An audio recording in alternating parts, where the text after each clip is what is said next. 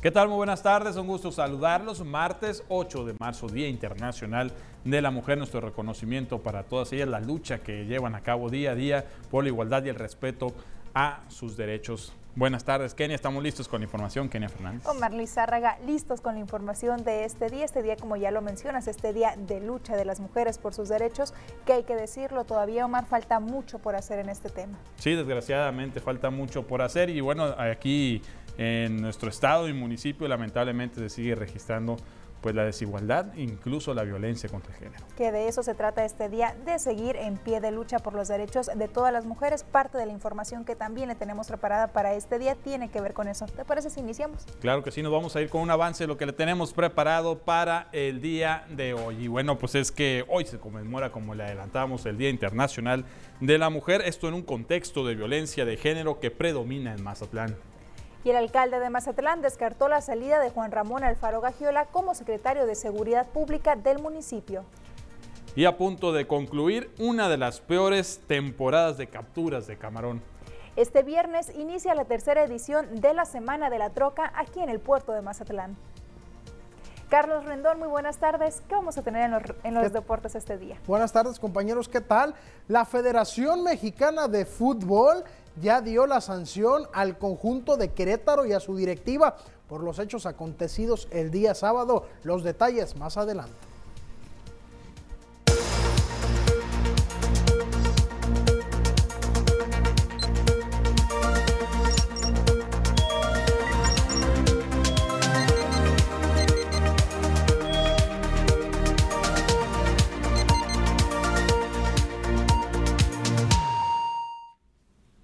Nos vamos a ir directamente a la información de esta tarde y bueno, pues tiene que ver con la historia de una mujer hoy en el Día Internacional de Alicia Olea Rojo, quien desde pequeña se encausó en la defensa de personas en situación de vulnerabilidad y víctimas de la injusticia social.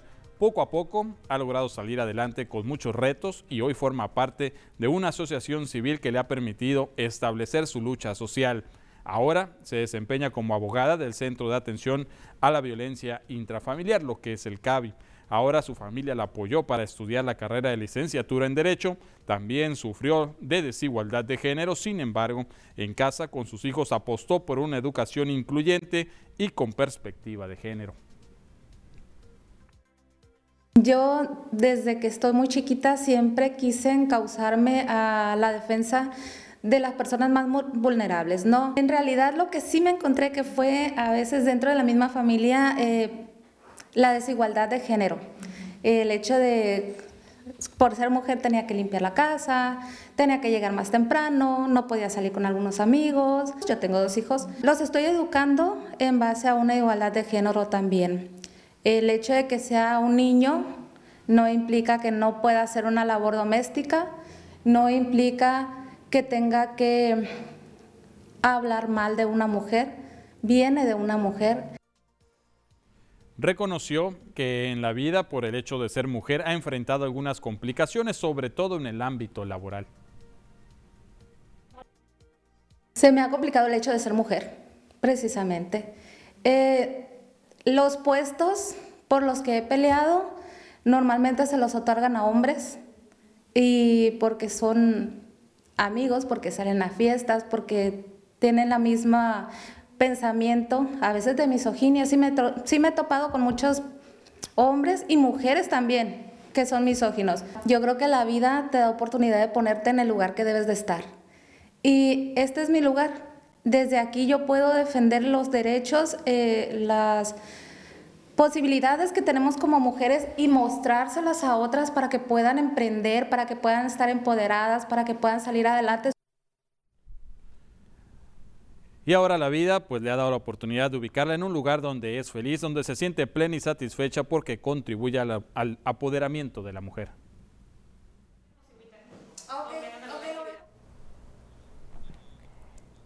Y también siguiendo con temas del Día Internacional de la Mujer, pues le vamos a presentar la historia de una mujer que se ha abierto camino en un mundo que pues muchas veces es considerado que solo es para los hombres. La historia aquí la tenemos. Soy Lucy Maxombi, soy madre de familia, ama de casa, diseñadora.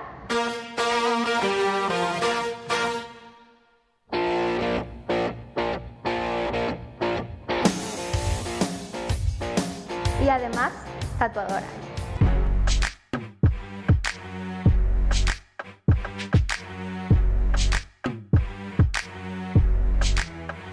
En un México donde la brecha salarial entre hombres y mujeres permanece en un 13%, según el Centro de Investigación en Política Pública, Lucy, buscando dejar su trabajo godín y después de ser aprendiz, abre su estudio con su propio concepto. De igual manera, bajo el contexto en el que el 78% de las mujeres tuvieron una percepción de inseguridad por su sexo, según los informes del INEGI, la artista, al iniciar con su emprendimiento, lo hace con la intención de que las chicas se sientan cómodas a la hora de tatuarse. Yo quería más, más femenino, que, que una mujer se sintiera a gusto entrando al estudio, que no se sintiera amenazada ni que tuviera la presión.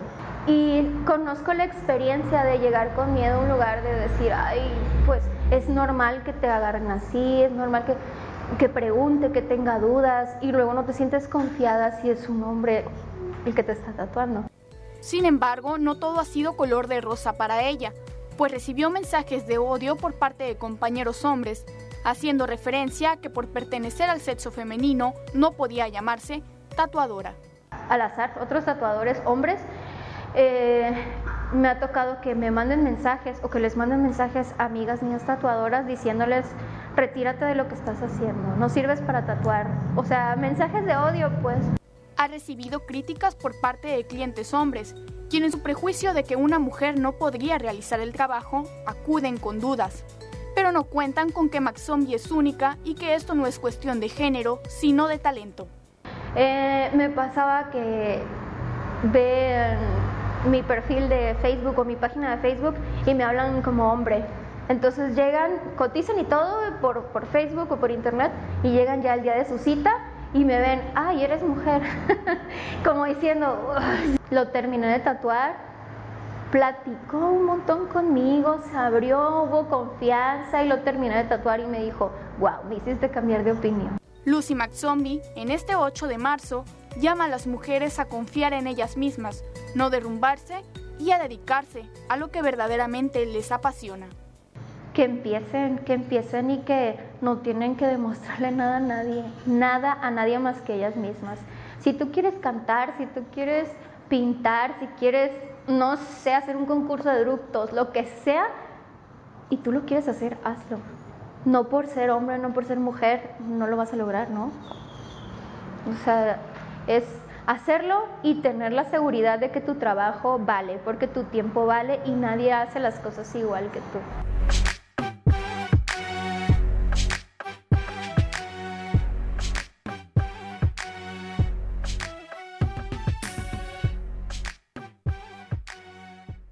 Y el alcalde de Mazatlán, Luis Guillermo Benítez Torres, lanza un mensaje a todas las mujeres hoy en el Día Internacional. Asegura también que tienen un programa dentro del municipio para erradicar el machismo. La mujer tiene todo mi reconocimiento, mi aprecio, mi cariño, mi respeto. Pues les deseo a las mujeres mi cariño, mi aprecio, mi respeto. Tuve madre, tengo hijas, tengo nietas, tengo grandes servidoras públicas y muchísimas mujeres que admiro, respeto y quiero. Hemos hecho historia aquí en Mazatlán, diferentes en todo el estado. Somos reconocidos nuestro modelo para ayudar a las mujeres en todo el estado, tomado por la secretaria, secretaria de la Mujer. A todos los que hemos hecho para cuidar, proteger y buscar el equilibrio entre hombres y mujeres, que se acabe lo que vivimos durante tantos años con el machismo enfermizo de muchas gentes. Y a propósito del Día Internacional de la Mujer, en Mazatlán se realizarán algunas actividades en este día y es que el colectivo feminista Perlas del Pacífico convoca una marcha que se realizará este martes 8 de marzo en punto de las 4.30 de la tarde. El contingente se reunirá en la explanada de la Mujer Mazatleca, recorrerá la Avenida del Mar para finalizar en la Avenida Quirino Ordaz, antes Avenida Bahía. Anisa Sueta, integrante del colectivo Perlas del Pacífico, precisó que no hay un código de vestimenta, pero normalmente usan el color negro simbólicamente por el luto o morado por la causa. En la marcha participarán mujeres que buscan a sus hijos, familias de víctimas de feminicidio, mujeres con discapacidad, pero podrán participar todas las mujeres en general que así lo deseen. Y el coordinador municipal de protección civil, Eloy Ruiz Gastelum, dio a conocer cómo estarán trabajando en el apoyo de seguridad, acompañamiento también de las mujeres en la marcha que se realizará esta tarde. Así lo dio a conocer. Este, bueno, el día de hoy vamos a darle lo que es el, cobijo y lo que es el acompañamiento a, todas las jóvenes y mujeres que se van a manifestar en forma pacífica, desde donde va a iniciar lo que es su, su marcha hasta donde va a terminar.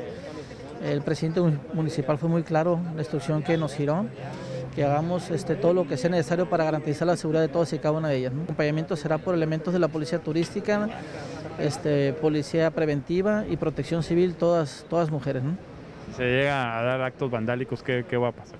Bueno, pues ya tendrán que tomar acción en lo que es la policía preventiva este, a fin de que se eviten ese tipo de vandalismos o, o pintas inadecuadas o inapropiadas a los sitios y monumentos históricos sobre todo.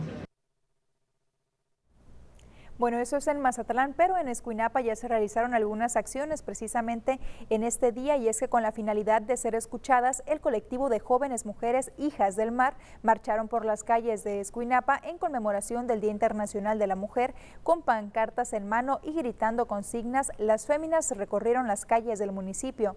El punto de partida fue la plazuela Ramón Corona frente a la presidencia municipal para terminar frente a la Casa de la Cultura donde en una barda colocaron el logotipo de su colectivo y con pintura morada plasmaron sus manos como señal de apoyo a las mujeres que son víctimas de violencia y de quienes han muerto a causa de ella. Kimberly Jaramillo, representante del colectivo, dijo que actualmente están en proceso de convertirse en una asociación civil para poder darle seguimiento y apoyo tanto jurídico como psicológico o de cualquier otro tipo a las mujeres que han sido víctimas de algún tipo de violencia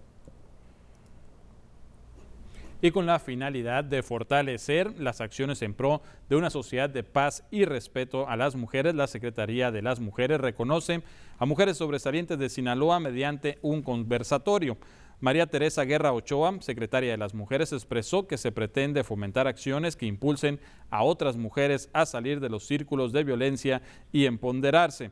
Este 8 de marzo, con el conversatorio Mujeres Inspirando a Sinaloa, tuvo la participación de María del Rosario Espinosa, Aleida Hernández, Carmen Félix Chaides, Yapsi Yáñez, en la que cada una de ellas compartió sus experiencias profesionales ante un auditorio nutrido de mujeres.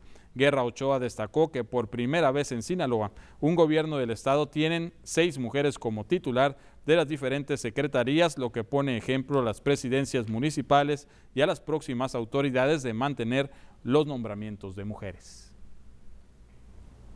Y la Universidad Autónoma de Sinaloa también se unió a las diferentes actividades que se realizan en el marco del Día Internacional de la Mujer. Organizó un evento por la Unidad de Bienestar Universitario denominado Una mirada hacia el mundo de la mujer. Sofía Angulo de Madueña, directora de la Unidad de Bienestar Social, hizo un llamado al empoderamiento. Dijo que como mujeres se tienen que unir y apoyarse entre ellas. La mujer representa el poder y valentía, pero también el amor y la ternura. Destacó que la mujer tiene el gran valor de adaptarse ante cualquier situación del entorno. Diariamente hemos demostrado que mujeres y hombres podemos hacer las mismas actividades con un gran desempeño. Nosotras mismas tenemos que darnos el valor que nos merecemos y ser conscientes de que podemos incidir en la sociedad para mejorarla. Por esto hago un llamado al empoderamiento de la mujer en el buen sentido de la palabra.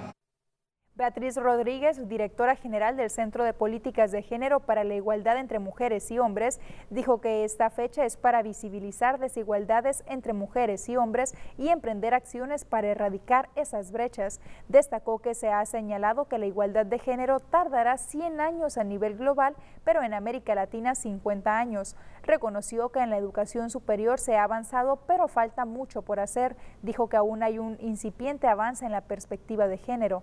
Por su parte, el rector de la Universidad Autónoma de Sinaloa, Jesús Madueña Molina, señaló que durante más de un siglo las mujeres han sido protagonistas de cambio y ellas han dado solución a ciertas problemáticas. Por ello, la UAS se une a la conmemoración de las mujeres como una forma de reconocer su liderazgo, inteligencia y capacidades. En este evento tomó protesta al Consejo General para la Igualdad de Género, donde implementará políticas en esa materia apegadas a los derechos humanos. Si bien se ha avanzado significativamente en estas agendas, es urgente que demos nuevos y definitivos pasos para una igualdad sustantiva, donde se brinde un trato digno y oportunidades reales a todas las mujeres. Es momento de eliminar etiquetas y cancelar los estereotipos. Es momento de decir no a la intolerancia y decir sí a la inclusión. Y bueno, Omar, son parte de las actividades que se hicieron pues prácticamente en todo el estado de Sinaloa, en todo el país, en conmemoración de esta fecha del Día Internacional de la Mujer. Y las marchas que se llevará a cabo hoy por la tarde, ¿no? Está la invitación abierta a todas las mujeres que quieran participar a las 4.30 de la tarde. Va a partir del Monumento a la Mujer Mazateleca y va a culminar en la Avenida Bahía. Bueno, ahora Avenida Quirino Ordaz Coppel, antes Avenida Bahía. Para todas las mujeres que quieran sumarse, ahí está la invitación. Sí, y pues dejar claro, ¿no? Que eh, muchas mujeres las felicitan en este día. Dicen, pues para celebrar a la mujer pueden ser todos los días del año, no exactamente un día.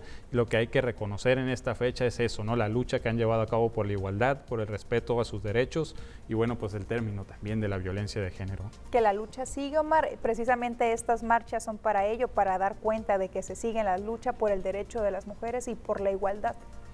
Ahí, por ahí vi un comentario en redes sociales donde decía que no debiste trabajar hoy. Es mañana. El 9 ninguna se mueve. a nivel nacional está este llamado. Aún no sabemos si se va a tomar en cuenta, pero bueno, ahí está el llamado. El 9 ninguna se mueve, que es un llamado a visibilizar cómo sería el mundo sin las mujeres. Esto ante pues la ola de feminicidios que siguen existiendo en nuestro país. Imagínate un mundo sin mujeres, yo creo que no. No, definitivamente no. Definitivamente no podemos. Vamos al primer corte y regresamos.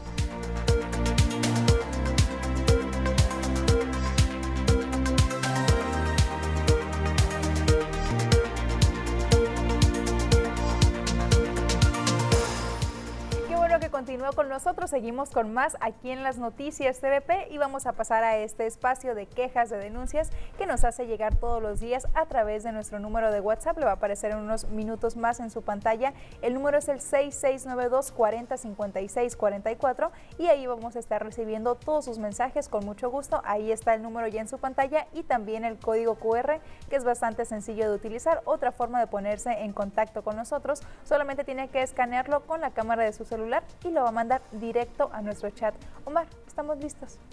Estamos listos, nos vamos con la primera de las denuncias que tenemos para el día de hoy. Atención a las autoridades que nos están viendo, porque estoy seguro que sí nos siguen. De aquí dice, urge mayor vigilancia en el fraccionamiento Fuentes del Valle junto al canal de la avenida Santa Rosa. Los asaltos y robos se han incrementado por la ubicación de una... Maquinitas tragamonedas. Ah, maquinitas tragamonedas junto al vivero y Canal. Hay una escuela de educación especial en los últimos días, pues le han robado y vandalizado. Nos hicieron llegar a aparecer un video, lo tenemos ahí, pues ahí está, lamentablemente. Se siguen vandalizando las instituciones escolares, se siguen el robo, eh, vandalismo, simplemente eh, algunas le rompen los cristales, se roban el cableado y pues algunos aparatos y mobiliario ¿no? que tienen ahí los amantes de lo ajeno. Lamentablemente, atento llamado seguridad pública para que tome cartas en el asunto, fraccionamiento Fuentes del Valle, ese junto al canal de la Avenida Santa Rosa. Que mucho se hablaba, Omar, de que se iban a coordinar la Secretaría de Seguridad y la Secretaría de Educación Pública para evitar precisamente esto. Sin embargo, pues aquí estamos viendo claramente cómo no es así, cómo no ha habido intervención por parte de la Secretaría de Seguridad Pública y bueno, pues esperemos que, se logren reparar estos daños para cuando regresen los alumnos a la escuela, que bueno, aquí me imagino que continúan de manera virtual.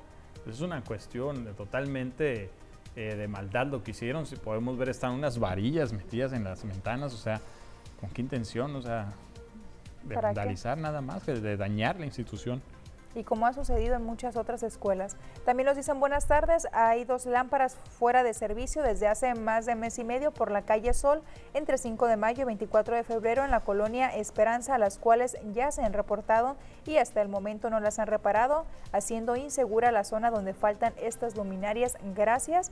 Repito, la dirección es calle Sol entre 5 de mayo y 24 de febrero en la colonia Esperanza. Atento llamado aquí para servicios públicos. Aquí nos dicen buenas tardes, desde que está el químico, el presidente, nos ha mandado a limpiar el arroyo, que es el mismo que al Infonavit, la foresta, que me imagino que va al Infonavit, la foresta, desde octubre del año pasado. He reportado los alumbrados de la calle, Álamos, de Infonavit, Foresta y tampoco van. Pues así nos escribieron. Eh, tratamos de traducir, me imagino que eh, pues están pidiendo limpieza en el arroyo y están denunciando pues algunas eh, lámparas de alumbrado público que no funcionan en esa zona. Ya está surgiendo preocupación por parte de los mazatelecos ante la temporada de lluvias que aún faltan algunos meses. Sin embargo, no es la primera vez que nos hacen un llamado. Ayer precisamente nos decían que ya fueran a limpiar también en otra zona. Es que es importante trabajar en la prevención, ¿no? Más vale prevenir, siempre dicen. Que lamentar. Eh, también nos dicen buenas tardes, qué bueno que los motociclistas aquí en Santa Fe no es nada más lo ruidoso, también asaltan a la gente, falta mucha vigilancia acá por Santa Fe y falta mucha limpieza en parques, no hay luz, está todo oscuras por las noches, gracias pues en abandono mencionan que se encuentran en algunas colonias como en este caso Santa Fe, que este mensaje de los motociclistas me imagino tiene relación con una denuncia que nos hacían el día de ayer que tenía que ver con que transitaban a, exceso de velocidad y ahora nos dicen que también son los mismos motociclistas quienes asaltan en esa zona. Atento llamado para la Secretaría. obviamente, sí, no, hay que generalizar, no son todos, pero aquí pues lo importante es el llamado a seguridad pública, Omar, tanto para que controle la cuestión de la cuestión de las altas velocidades y también la seguridad en esa zona. Sí, la seguridad de los rondines, ¿no? Y, revisiones, sobre todo, que, que sí lo hacen. Hay operativos con motociclistas, pero pues en esta zona al parecer se está recrudeciendo la problemática. Nos dicen también buenas tardes para reportar una fuga de agua que tiene desde el día de ayer en la tarde. Es abundante, cosa que afectará la calle que acaban de emparejar y el desperdicio de agua. Por favor, de pasar este reporte a Jumapam, eh, eh, baja de la calle Azalia por calle Jacarandas y corre por calle Girasol. Esto en la colonia Flores Magón. Nos hicieron llegar una imagen, no sé si la tenemos disponible para poder pues, constatar esta situación de esta fuga de agua que se presenta desde ayer en la tarde en la colonia Flores Magón. Se está desperdiciando el vital líquido y bueno, pues esta calle nos dicen la acaban de emparejar. Y es lo que sucede cuando no se atiende una fuga a tiempo, Omar, lo que pasa es que se crean los baches, se, se crean los socavones y bueno, es lo que los vecinos quieren evitar. Ahí está ya la fotografía que nos hicieron llegar en la cual pues podemos constatar, Omar, cómo es que corre el agua por esas calles que nos mencionan, que mira, creo que ni siquiera está pavimentada. Eh, bueno, sí, que la acaban de emparejar. Imagínate cómo va a quedar después de esa fuga de agua. Porque aparte el desperdicio de agua, que eso es lamentable también, pues eh, toda esta agua pues va generando un canal, ¿no? Y pues al tener la tierra mojada, pues se hace lodo y se hacen zanjas y es cuento de nunca acabar. También nos dicen buenas tardes, quiero hacerles mención de cuando fue el huracán Nora aquí por la calle Álvaro Obregón de la colonia Gabriel Leiva. Hay un árbol que no han recogido, nada más lo cortaron y allí lo dejaron. Es una acumulación de basura y da muy mal aspecto porque casi es una de las calles principales de la colonia. Por favor, queremos que nos ayuden. Muchas gracias por hacerlo llegar a la autoridad que corresponda. Pues mira, aquí sería para servicios, públicos de parques y jardines desde el huracán Nora, que fue como en agosto, si mal no pues recuerdo. Ya tiene varios meses. Que de hecho hubo cuadrillas que anduvieron limpiándose, seguramente se les pasó este, pero claro que haremos llegar el reporte a las autoridades correspondientes. También nos dice, buenos días, buenas tardes en este caso, para reportar que tenemos cerca de un mes con una alcantarilla rebosando. Esto es en la calle Agustina Ramírez, número 306, en la colonia Juan Carrasco. Todos los días estamos aguantando los fuertes olores sin mencionar los efectos malos que tiene en la salud de nosotros y nuestros hijos. De hecho, ya hay personas con problemas de salud. Agradecería nos puedan echar la mano a fin de que las autoridades correspondientes puedan hacer su trabajo. De antemano, muchas gracias y gracias a usted también por comunicarse y hacernos llegar estas denuncias aquí a este espacio de las noticias que es, pues es suyo, ¿no? Prácticamente nosotros somos nada más el vínculo, el medio de comunicación para hacer llegar pues estas denuncias ciudadanas a las autoridades correspondientes en espera de que le den una respuesta favorable. Jumapam todos los días, Omar, todos los días siguen llegando las quejas, las denuncias para esta para municipal, que bueno, pues tiene mucho trabajo, sobre todo en la cuestión de drenaje, son las principales fallas que se generan en nuestro municipio, Omar. Efectivamente, y servicios públicos municipales también tienen muchísimo trabajo, muchísimas denuncias y pues esperemos ¿no? que estas se les vayan dando solución pues pronto, porque pues así se requiere. Por lo pronto, Omar, nosotros nos vamos a una pausa comercial, volvemos enseguida.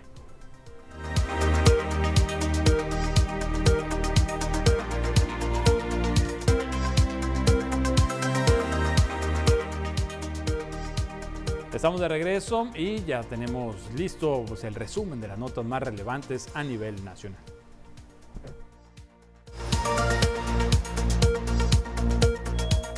El presidente de la Junta de Coordinación Política, Ricardo Monreal, aseguró que el titular de la Fiscalía General de la República, Alejandro Gersmanero, comparecerá en los próximos días ante el Senado y aseguró que la mayoría de Morena está a favor. El senador recordó que este martes se reúne con los coordinadores parlamentarios y más tarde con la bancada de Morena para analizar el tema. Tras la denuncia recibida por lo sucedido el 5 de marzo durante el partido Querétaro contra el Atlas, la Fiscalía de Querétaro informó que se han detenido ya a las primeras 10 personas del sexo masculino. Se dio cumplimiento a 21 órdenes de cateo otorgadas por el juez de control del Poder Judicial. Se les detuvo con órdenes de aprehensión por su posible participación en delitos de homicidio en grado de tentativa, violencia en espectáculos deportivos y apología del delito. Integrantes del crimen organizado ordenaron el asesinato del fotoperiodista Margarito Martínez porque pensaron que él era responsable de los reportajes de uno de los medios donde trabajaba en los cuales exhibía a los delincuentes, de acuerdo con la hipótesis de la Fiscalía General del Estado de Baja California. El fiscal de Michoacán, Adrián López Solís, informó que en el lugar del ataque perpetrado hace una semana en San José de Gracia, la institución a su cargo pudo identificar sangre de 11 perfiles genéticos distintos. Reiteró que todavía no han sido localizados los cuerpos de las víctimas, ya que se analiza más a fondo las muestras de sangre recogidas en ese municipio de Michoacán. También le tenemos la información más relevante a nivel internacional. El presidente Joe Biden anunció este martes un embargo sobre la importación estadounidense de petróleo y gas ruso para aumentar las sanciones impuestas a Rusia y asestar otro duro golpe al presidente Vladimir Putin. Esta decisión se tomó en estrecha coordinación con los aliados de Estados Unidos, precisó, no contribuirá a subvencionar la guerra. De el gobierno de Ucrania denunció el bombardeo por parte de las Fuerzas Armadas de Rusia de misiones diplomáticas en el país, tanto en Mariupol como en Kharkiv. El Ministerio de Relaciones Exteriores de Ucrania condena enérgicamente el bombardeo por parte de las Fuerzas Armadas de la Federación Rusa de los locales de las misiones diplomáticas extranjeras en Ucrania, indicó la diplomacia ucraniana en un comunicado. McDonald's, un símbolo cultural estadounidense, anunció este martes que cierra temporalmente sus 850 tiendas en Rusia y pone sus operaciones en pausa porque no puede ignorar el innecesario sufrimiento causado a Ucrania. Un comunicado emitido por la empresa explica que esta medida afectará a 62 mil empleados de la cadena en ese país. Una persona murió y otras más resultaron gravemente heridas luego de un ataque registrado este lunes, después de que varios disparos parecieran provenir de un vehículo que pasaba y que los golpearon frente a una escuela de Iowa, dijeron las autoridades. Este miércoles, la policía de Des Moines dijo en un comunicado de prensa que los posibles sospechosos habían sido detenidos en el tiroteo en los terrenos cerca de la escuela en el centro de Des Moines, aproximadamente a media milla del Capitolio. Con esta información nos vamos a ir a otro corte. Volvemos enseguida.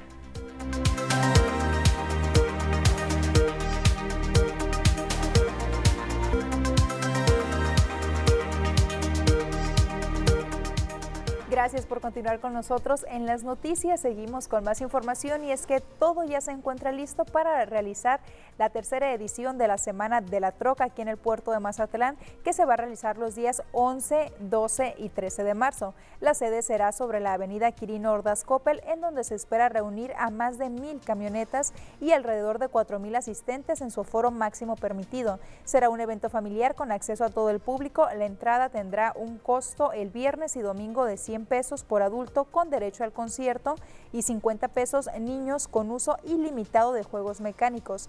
El sábado el boleto costará 200 pesos para adultos y para los asistentes con camioneta el kit costará 650 pesos. En esos tres días va a haber dos conciertos. El concierto donde va a estar lo que es la Sonora Dinamita el viernes en la inauguración y el sábado el señor Lorenzo de Monteclaro y previamente va a estar la banda Corona del Rey. así como en el transcurso del día va a haber música DJ y otras agrupaciones aquí locales.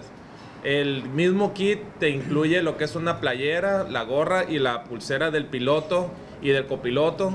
El año pasado tuvimos 600 camionetas foráneas. Este año esperamos nosotros que vengan el doble. Saúl Páez, integrante del comité organizador de la Semana de la Troca, dijo que se contará con cabinas sanitizantes y la participación de 60 elementos que resguardarán la seguridad en el lugar. El sábado a las 5 de la tarde se llevará a cabo el tradicional desfile por todo el malecón para culminar de nuevo en el lugar sede del evento. Eh, se tiene programado un desfile el sábado a las 5 de la tarde que va a abarcar de lo que es saliendo de ahí de, lo que es la avenida Quirín Ordaz, nos trasladamos al Valentinos, Valentinos al escudo y del escudo bajamos aquí este por, por lo que es este, la Casa del Duero para volver a incorporar desde todas las camionetas a lo que es avenida Quirín Ordaz. Como invitado especial estará presente Martín Vaca, reconocido mecánico en todo Latinoamérica, quien develará en exhibición una camioneta tuneada por él y traerá su limusina avión, creación que llamó la atención de Discovery Channel, quien lo dio a conocer a nivel mundial el comandante de tránsito municipal, Jorge Samuel Alvarado Ilustre, dijo que el pasado fin de semana hubo una disminución del 50% en el número de accidentes. Los motociclistas todavía lamentablemente siguen formando parte importante de esta estadística. Esta semana redujeron, de 14 hubo 7. ¿Y en cuanto a las motos? Las motos eh, hubo tres accidentes de motocicletas. Bueno, no, no de todos son responsables, hay que tener conciencia que a veces este, son afectados. Desgraciadamente, aunque son afectados, son los más, los más golpeados. Entonces, estamos, estamos echándole todas las ganas para que más que nada la ciudadanía esté en paz y esté más que nada sin tener accidentes más adelante. El presidente de la Alianza de Pulmonías en Mazatlán, Mariano Ortega Vizcarra, dijo que buscarán el acercamiento con la autoridad en materia de seguridad pública, esto a manera de buscar que se mejore la movilidad en la ciudad. Criticó de primera instancia las macetas colocadas sobre la Avenida del Mar que obstruyen algunos retornos importantes, como es el caso del de la central camionera. Ahorita hay unas macetas en el malecón, en los retornos no sabemos, bueno, sí sabemos por qué dicen ellos que, con eso se resuelve el tema de, movilidad y que no hay. La verdad es que nos están afectando eh, mucho allá nosotros. ¿no? No, hoy la bajada aquí a la central camionera, que es un punto muy importante, está cerrada, pues, y hay que ir y retornar en otros lugares. Entonces, lo que, el congestionamiento que no se hace ahí, se hace el doble en el siguiente punto, en la siguiente bajada. Entonces, no, creemos que no tiene, no tiene razón de ser. En materia de procuración de justicia y vigilancia dijo que hace falta reforzar varios puntos, entre ellos que exista una real coordinación entre la Secretaría de Seguridad Pública y la Vicefiscalía de la zona sur del estado a manera de dar seguimiento a las demandas de delitos de alto impacto contra el transporte como los homicidios. Dijo que el año pasado se registró uno y hasta la fecha no se les ha dado noticias de algún avance en esta investigación no hay eh, persecución de los delitos, no hay procuración de la justicia. Si ahorita llega alguien y nos asalta aquí se va, nadie va a investigar eso. Delitos de robo, eh, cuando les quitan el celular, la cartera, algún dinero, que eso la gente mejor se va a trabajar y a sacar el documento que los, documentos que le robaron, porque pues saben que no hay una verdadera investigación en este tipo de cosas. Eh, homicidios pues tenemos uno muy reciente, hace menos de un año y no hemos tenido ninguna información sobre ello. Y bien, esta mañana trascendió a manera de rumor de que el secretario de Seguridad Pública, Juan Ramón Alfaro Gagiola, había dejado su cargo, y lo cual el alcalde en entrevista lo negó rotundamente. Dijo que eso no fue así, sin embargo sí hubo cambios en el área de comunicación social. Salió Laura Galván y entró Jorge Hernández como encargado de despacho. El alcalde de Mazatlán, Luis Guillermo Benítez Torres, negó que Juan Ramón Alfaro Gagiola haya presentado su renuncia como secretario de Seguridad Pública Municipal, una vez que trascendiera que presuntamente el funcionario salía de la corporación por jubilación, afirmó que se trata de un rumor, por lo que continúa al frente de la Secretaría. Falso, falso, falso y falso. Todo es negativo, todo es negativo. Se queda. Más claro no puedo ser. ¿Le pidió usted que se quedara? ¿Qué más? Sin embargo, sí se registraron cambios en el ayuntamiento, ya que de la Dirección de Comunicación Social salió Laura Galván y entró Jorge Hernández como encargado de despacho. Eh, sí, nombramos a mi amigo Jorge Hernández como el encargado del despacho. Él es el chaca de los medios, él se va a acercar con ustedes. ¿Qué cambios, alcalde, pudieran venir? Vienen varios. Enlace rural. Vienen varios. Eh, ya me solicitó la renuncia. También. También. ¿Y a ese lugar? Y también es bueno. Pero a lo mejor no está donde debe, a lo mejor el del error soy yo. Benítez Torres adelantó que vienen más cambios en su gabinete. Además, confirmó que el titular de la Dirección de Evaluación y Enlace Rural, Jesús Antonio Ramírez Patiño, presentó su renuncia.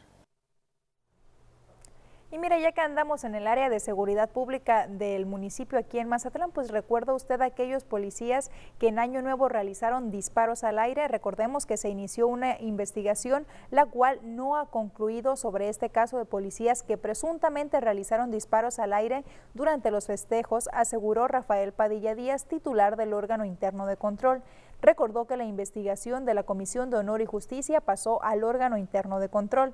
Hermético sobre el tema, argumentando que no se puede hablar sobre el procedimiento y afirmando que mientras no haya una sentencia, todas las personas tienen derecho a la presunción de inocencia, fue reiterativo al decir que la investigación sí se inició. Informó que actualmente se tienen 60 expedientes abiertos en lo que va del año, incluidos varios casos de policías y agentes de tránsito y en total 10 casos acumulados que han enviado ante el tribunal. Padilla Díaz explicó que para poder sancionar a alguien y emitir una resolución se tiene que tener evidencia, es decir, determinar tiempo, hora y lugar. No, no ha concluido. No puedo hablar. Acuérdense que es un procedimiento y mientras no hay una sentencia no podemos hablar de culpables o inocentes, ¿no? Todos tenemos derecho a la presunción de, de inocencia. Lo que yo les puedo decir es que tenemos investigaciones, yo no puedo hablar de asuntos en específico, de personas en específico. Ahora, sí les quiero aclarar, para poder sancionar a alguien, para podernos llevar al tribunal, para poder emitir una resolución, tenemos que tener evidencia, ¿no?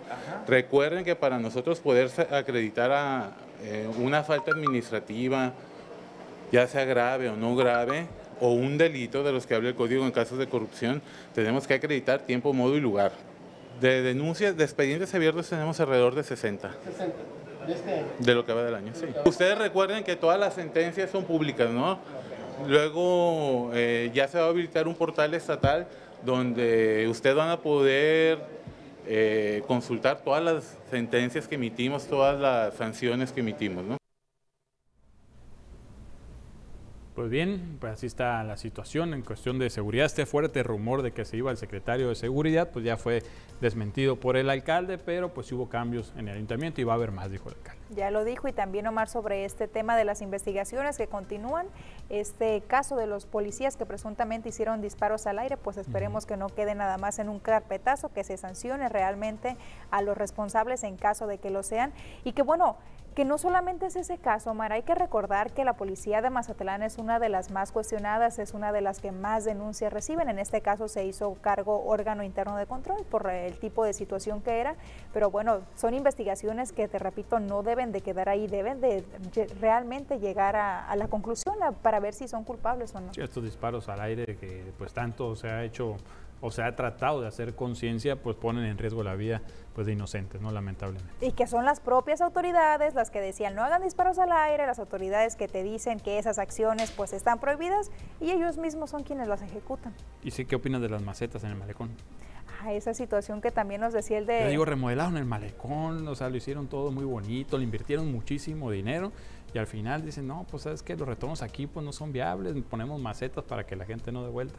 Entonces, pues quién sabe. Pues ¿no? ahí está, de hecho, ya se ha hablado mucho que las Sí. vialidades en Mazatlán ya son insuficientes. Se tiene que hacer algo para mejorar la movilidad porque cada vez tenemos más turismo y es carretero la mayoría. Sí, hace falta, ya lo hemos hablado mucho, hace falta nuevas rutas, hacen falta la creación de algunos puentes, de, de muchas cosas que hacen falta aquí en Mazatlán y bueno, vamos a ver qué es lo que responde el alcalde. En su momento dijo que las habían puesto pues para evitar las vueltas, las vueltas en U, si mal no Sí, recuerdo. para evitar de que se hiciera congestionamiento en esos retornos precisamente, porque algunos están muy angostos, pero a mí me ha tocado ver unos que sí están anchos, donde sí cabe un carro atravesado para poder dar vuelta, y ahí también hay macetas, entonces ahí es donde no me explico. Los transportistas piden que los quiten. Vamos a ver cuál es la respuesta que les da el alcalde de Mazatlán. Por lo pronto tenemos anuncios comerciales. No se vaya porque aún hay más noticias.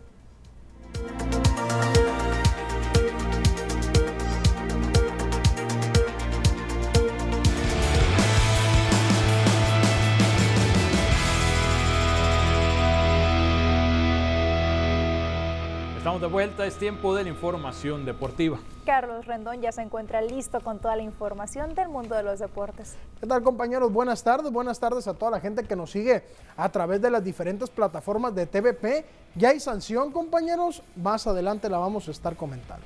Por lo del Querétaro. Por lo de Querétaro, lo, lo acontecido el día sábado, la violencia que se vivió en el Estadio Corregidora, ya hay sanción, la vamos a analizar. A algunos no les gustó, a otros les parece sensato.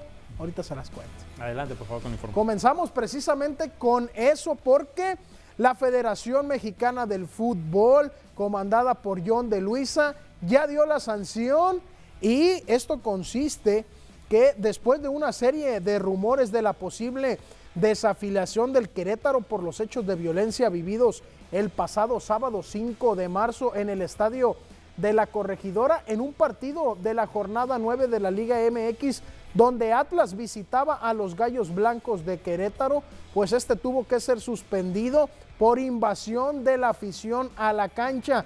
El día de hoy, este martes, hubo una reunión extraordinaria de dueños de la Liga MX para determinar el futuro de la franquicia implicada. John de Luisa, presidente de la Federación Mexicana de Fútbol, y Michael Arriola, presidente de la Liga MX, en conferencia de prensa, arrojaron las sanciones para el Club Querétaro. ¿Cuáles son? La primera, no habrá desafiliación, eso ya está descartado por completo. Cinco años de suspensión para los directi- directivos de Gallos. Querétaro regresa a Grupo Caliente.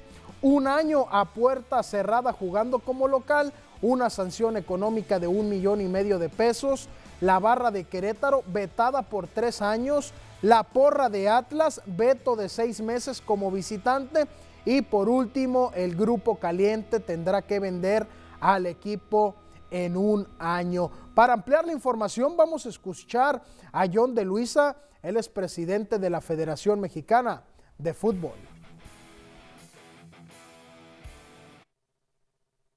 Las sanciones notificadas al Club Querétaro son las siguientes.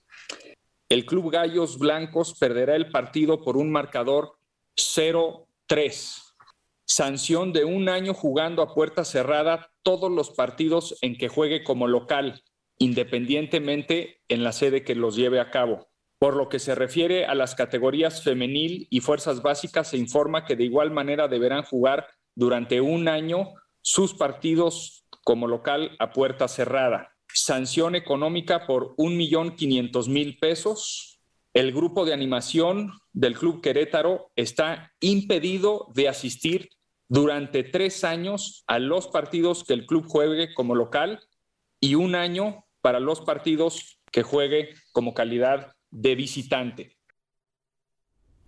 Bueno, ahí las palabras de John de Luisa referente a las sanciones que fueron aplicadas al conjunto de los Gallos Blancos del Querétaro. Seguimos con información ahora del béisbol porque a pesar de que no hay actividad en la Liga Mexicana del Pacífico, se llevó a cabo la segunda entrega de los guantes de oro de la Liga Mexicana del Pacífico. Los, eh, estos corresponden a los cuatro miembros del infield que ganan este galardón por ser los mejores en su posición a la defensiva en la temporada 2021-2022. El inicialista de los algodoneros de Guasave, Jesús El Jesse Castillo, gana una vez más el guante de oro en la inicial, luego de haber terminado con un porcentaje de fildeo de .994 participando en 471 oportunidades, solamente tres errores. Daniel Castro ganó su segundo guante de oro en el invierno, el ex Grandes Ligas,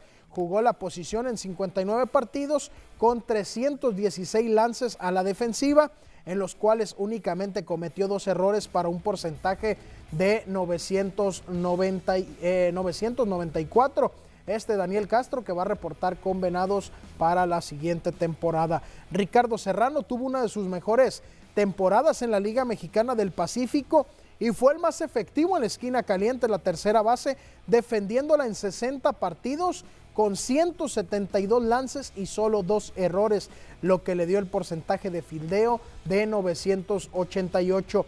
Ya para finalizar con la entrega de los guantes de oro, Roberto Valenzuela que participó en 66 partidos con 349 lances a la defensiva, solamente 6 errores con un total de 18, 218 asistencias. Seguimos, seguimos con información de la Liga Mexicana del Pacífico porque se llevó a cabo su primera asamblea de presidentes del ciclo 2022-2023 donde además de tocar los temas de la temporada pasada, se darán a conocer novedades de la campaña que iniciará en octubre de este 2022. El inicio de la temporada se está trabajando en el calendario y los movimientos eh, que realizan los equipos con sus jugadores. Al término de la reunión, los directivos y el presidente del circuito, el licenciado Omar Canizales Soto, ofrecerán un espacio de preguntas y respuestas. El evento se está realizando en estos momentos en la ciudad de Guadalajara, Jalisco. Bastante, bastante movimiento de la Liga Mexicana del Pacífico. Ya para terminar con la información deportiva, vamos a, vamos a ver la información que nos preparó Ernesto Vázquez referente al ciclismo de montaña. La competencia de ciclismo de montaña, las seis horas, están de regreso en Mazatlán. Después de algunos años de no realizarse, este 2022 se retoma el evento que organiza el club el 6 y tiene programado llevarse a cabo el 9 de abril. Eh, regresan las seis horas. Las seis horas, una modalidad de un evento padrísimo que en lo personal lo disfruto mucho. Así es que estamos de vuelta con las seis horas el 9 de abril.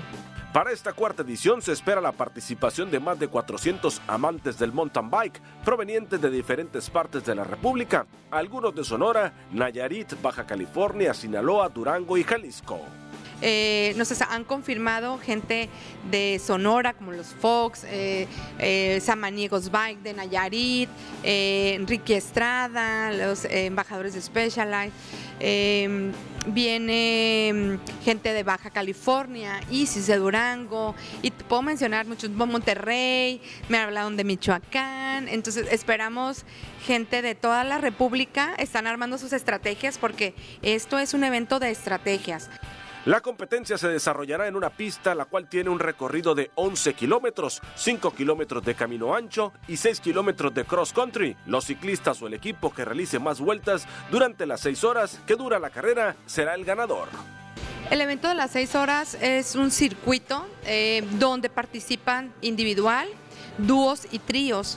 Consiste en estar rodando durante un periodo de 6 horas. Eh, ¿Cómo gana? Gana aquel eh, participante o aquel equipo que ah, realice el mayor número de vueltas durante este periodo. Seis horas continuas. Es una modalidad nocturna, cabe mencionar. Tenemos que llevar lámparas. Entonces inicia a las 5 de la tarde para terminar 11, 11 y media de la noche, depende cómo arranque, ¿no? Todo es cronometrado con un chip. Las categorías que entran en acción son 13, desde los infantiles hasta los elite. La carrera de las 6 horas llegó para quedarse en Mazatlán, ya que formará parte del calendario estatal anual de MTV. Ya queda eh, calendarizado este evento. Esperemos que de aquí en adelante no lo soltemos por ningún motivo y eh, pues tengamos la participación primero que nada de los mazatlecos, los sinaloenses que se atrevan a competir y pues activar los eventos eh, deportivos. Necesitamos activar el ciclismo, necesitamos activar el ciclismo de MTV en Sinaloa y pues tenemos que participar. Con este tipo de eventos, el Comité Municipal de Ciclismo buscará que durante este año se sigan realizando competencias tanto en ruta como en montaña. La información deportiva, compañeros, lo más relevante en las últimas horas. Pues ahí están las sanciones, ¿no? El Querétaro con esta lamentable situación que se presentó en su estadio. Y bueno, pues yo sí estoy de acuerdo en que castiguen a la directiva porque es responsabilidad de ellos el haber tenido Sí, la la seguridad. eh, necesaria ¿no? y tener los protocolos para evitar que esto se saliera tanto de control. Que muchos pedían la desafiliación del equipo. Pero Sin es que ahí recordemos que hay jugadores, que dependen de esos, los jugadores ahí no tienen nada que ver. Familias. Hay familias enteras, hay proveedores que dependen también de, estas, de esto y que no tuvieron ellos nada que ver, sino pues fue la porra. Pues entonces en este caso que castiguen a la porra y que castiguen a los directivos que eran los responsables de mantener la seguridad en el estadio y la verdad pues no se vio. Fíjate, algo, algo que no me termina eh, por quedarme claro, compañeros, es que en un, en un primer anuncio, en un primer comunicado oficial por parte de la directiva, mencionan, perdón, de la Federación Mexicana del Fútbol, mencionan que las porras eh, o las barras ya no van a poder viajar en ningún momento. En este segundo comunicado solamente dicen que por tres años, me parece que se termina por, contrade- ajá, por contradecir. Y bueno, no sé, no sé, no sé, sí, la de Querétaro, no sé hasta dónde vaya a ser este comunicado oficial o si se va a seguir modificando. Y también que se venda el equipo también me parece una buena medida. Sí, se va a vender. Que Muy también bien. hay que decirlo, Omar, se habla de que ya hay detenidos por estos hechos. 10 detenidos, al parecer son responsables 10, porque pero me parece que tendrían que ser más todavía. Y con esta ventaja que tenemos actualmente de las redes sociales, yo creo que sería más fácil, entre comillas, para, para las eh, fuerzas municipales, estatales. Pero bueno, sigamos esperando información oficial. Muy bien, pues hay mucho de qué hablarnos sobre este tema, temas. pero pues tenemos que ir con las noticias. Muchas gracias por la información. Gracias con deportiva, ustedes, compañero. compañero. Vamos a un corte, regresamos.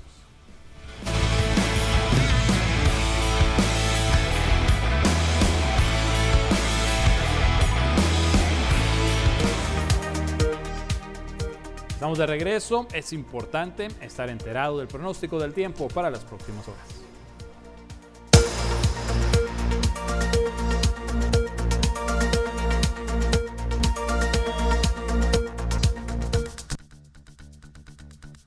Hola, ¿qué tal y buenas tardes? Gracias por seguir acompañándonos en esta excelente tarde. Nosotros estamos listos con el reporte meteorológico, primeramente para comenzar con las temperaturas actuales en algunos puntos importantes del país. Y comenzamos en la frontera en Tijuana. El día de hoy tenemos una máxima que llega hasta los 21 grados con cielos totalmente despejados. La Paz se registran 22 grados, en Durango con 24 grados, Guadalajara con 27 y en Acapulco la máxima que llega hasta los 29 grados centígrados. Pasamos a conocer las temperaturas actuales aquí en nuestro estado, en Sinaloa, y qué tenemos para el resto de la semana, comenzando en el puerto de Mazatlán. Actualmente se registran 23 grados centígrados y tenemos la misma máxima para el día de mañana, la mínima de 11 grados con cielos despejados para lo que resta de la semana. En el sector de Culiacán, la capital del estado, el día de hoy se mantiene despejado, pero ojo, el día de mañana miércoles se prevé condición de cielo mayormente nublada. Las máximas calurosas que van a variar entre los 28 hasta llegar a los 31 grados en Culiacán. Para Guamúchil, el día de hoy tenemos condición de cielo totalmente despejada. Miércoles y jueves se prevé condición de cielo parcialmente nublada para ese sector. Las máximas que van a llegar hasta los 31 grados centígrados en Guamúchil. En el sector de Guasave actualmente se registran 29 grados. Jueves se prevé condición de cielo parcialmente nublada. Máximas que van a variar entre los 27 hasta llegar a los 31 grados en el sector de Guasave. Para finalizar, en Los Mochis, actualmente tenemos una máxima que llega hasta los 26 grados centígrados y se mantiene la misma máxima para miércoles, al igual que el día jueves en el sector de Los Mochis. Respecto a la fase lunar, mantenemos aún en luna nueva, la salida de la luna a las 10 horas con 13 minutos, la puesta de la luna a las 0 horas con 1 minuto, la salida del sol se registra a las 6 de la mañana con 26 minutos y para finalizar, la puesta del sol a las 18 horas con 15 minutos. Hasta aquí el reporte meteorológico. Espero que tengan una excelente tarde.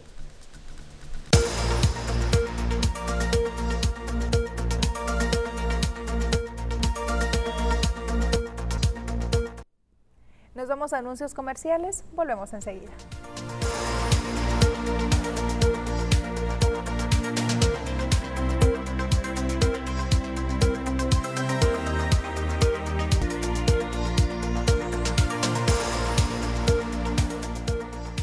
Estamos de vuelta, tenemos más noticias. Es que el Hospital Naval de Mazatlán tiene vacantes y si a usted o a alguien de sus familiares, amigos le interesa, aquí tenemos los detalles. El Hospital Naval de Mazatlán está en busca de personal que trabaje en la institución de salud que será inaugurada próximamente.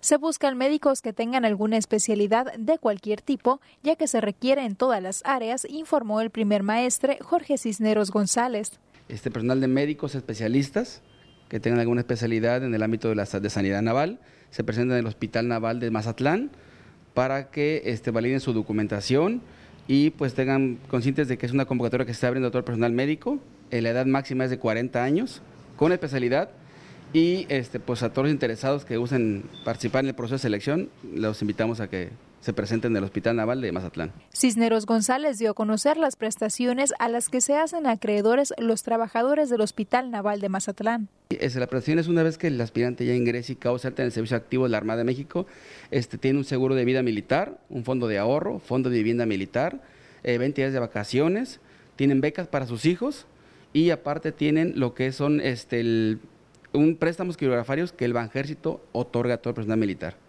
Para mayores informes puede acudir al área de calidad del Hospital Naval de lunes a viernes de 9 de la mañana a 1 de la tarde, donde también se estará recibiendo la documentación. Si lo desea, puede llamar al teléfono 5577 96 20 61 y solicitar detalles. La convocatoria estará vigente todo el año. Vamos a pasar a otros temas y es que la Comisión Estatal para la Protección contra Riesgos Sanitarios en el Estado de Sinaloa, en coordinación con el Instituto Estatal de Protección Civil y la Secretaría de Salud, inició un operativo en las principales ciudades del Estado para detectar clínicas de medicina estética que operen de forma clandestina.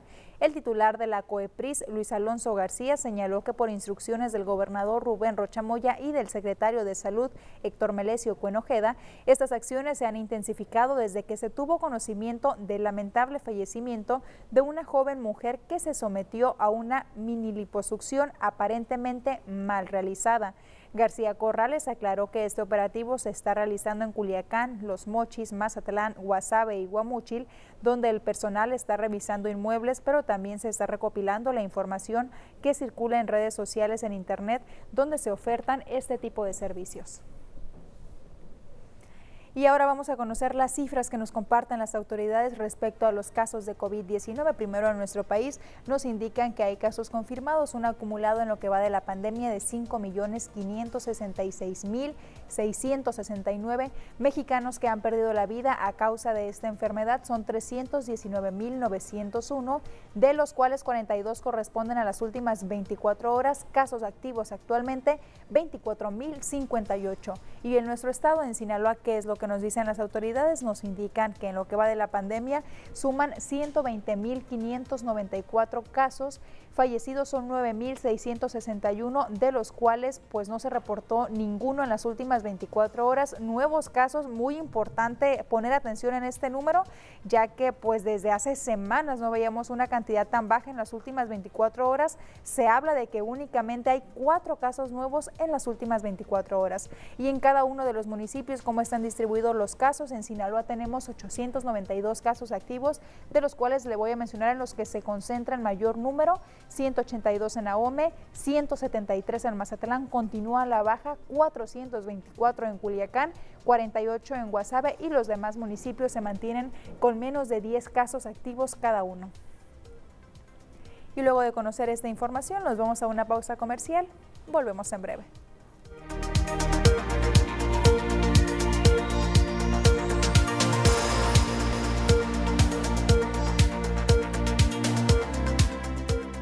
Seguimos con más información que tiene que ver con el sector pesquero y es que calificaron como una de las temporadas eh, de pesca de, de, captura de camarón en alta mar de las más críticas que ha enfrentado el sector. Es como se considera la actual que aún sigue su curso, declaró la Unión de Armadores del Litoral del Océano Pacífico, esto basado en resultados expuestos por la misma Comisión Nacional de Acuacultura y Pesca.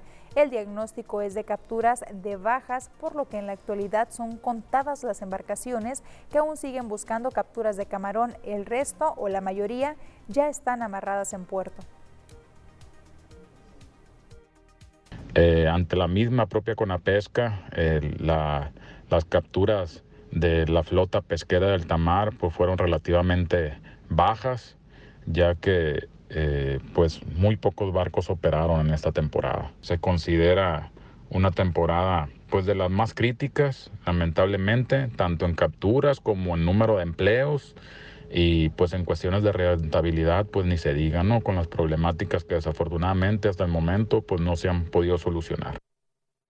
En cuanto a la fecha tentativa para el inicio de la veda del camarón, el líder pesquero Jesús Omar Lizárraga Manjarres declaró que el Instituto Nacional de la Pesca ya culminó los muestreos y que seguramente será en los próximos días cuando se dé a conocer la fecha para el inicio de la veda que podría ser después del 20 de marzo.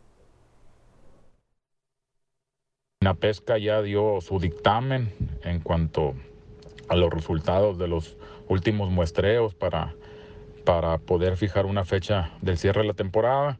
Esperamos que dicha fecha sea publicada por parte de la CONAPESCA en los próximos días.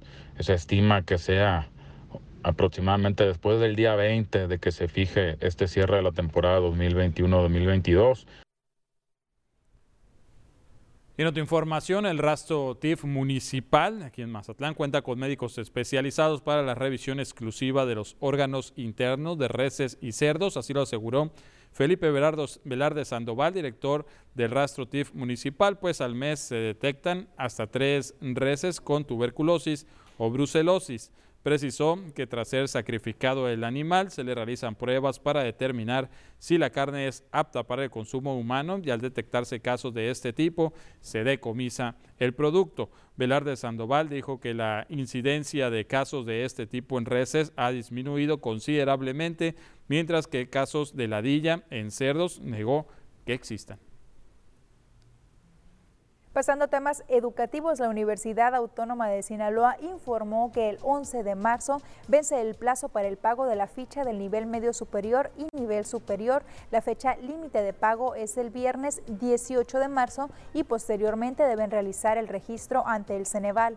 Ante ello, el rector Jesús Madueña Molina señaló que el próximo viernes será un corte de las preinscripciones para analizar la demanda que se tenga, así como las condiciones de infraestructura de la universidad y con base en ello poder dar a conocer la próxima semana las fichas extras que se van a ofertar. En, la prepa, el alumno que tenga su ficha automáticamente tiene asegurado el acceso y nada más lo que tiene que hacer es tomar la ficha, pagarla y este, subir documentación a la prepa que le corresponda. En el nivel superior no, como va a haber examen Ceneval, ahí tienen que tomar la ficha, pagarla subir información a su escuela, pero también registrarse en Ceneval. Con base a ese corte, aclara el rector que los aspirantes que no completen el proceso será cancelada su ficha y se ofertará de nuevo. Jesús Madueña señaló que en este proceso al momento no han denunciado falsos gestores, pero reitera el llamado a los padres de familia a que no se dejen engañar. Pues así las cosas con las preinscripciones en la Universidad Autónoma de Sinaloa. Mire, nosotros nos vamos a una pausa.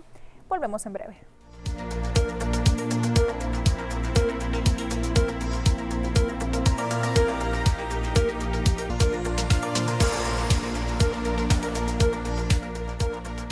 Diana Zambrano ya nos tiene preparada interesante información respecto al clima y al medio ambiente.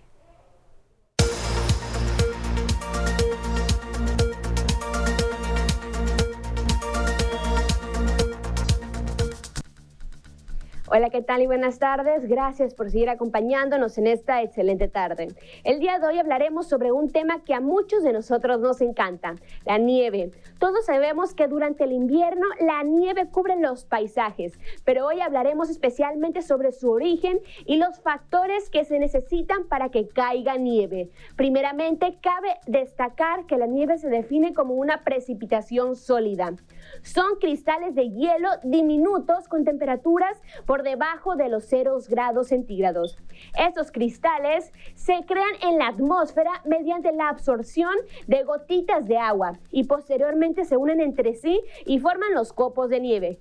Y si se unen muchos cristales, se volverán lo suficientemente pesados como para caer al suelo debido a la gravedad de la Tierra. Y es entonces cuando decimos que está nevando.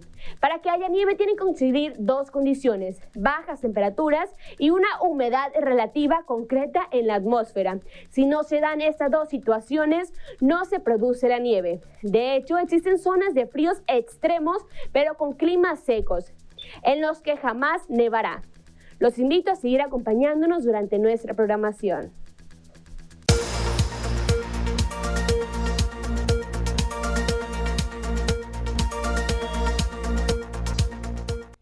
Pues bien, con esta información nos vamos el día de hoy, Carlos. Enlace Deportivo, siete y media de la noche. Vamos a tener a Cristian Ramírez, director técnico de Mazatlán FC. Kenia. A las 8 de la noche no se pierda la tercera emisión de las noticias y les recuerdo, hoy a las 4.30 se va a llevar a cabo esta marcha aquí en Mazatlán por motivo del Día Internacional de la Mujer. Inicia en el Monumento a la Mujer Mazatleca. Y los detalles de esta información y más mañana a la 1.30 pm en el Noticiero Vespertino. Buenas tardes, pásela bien, se queda con la camorra.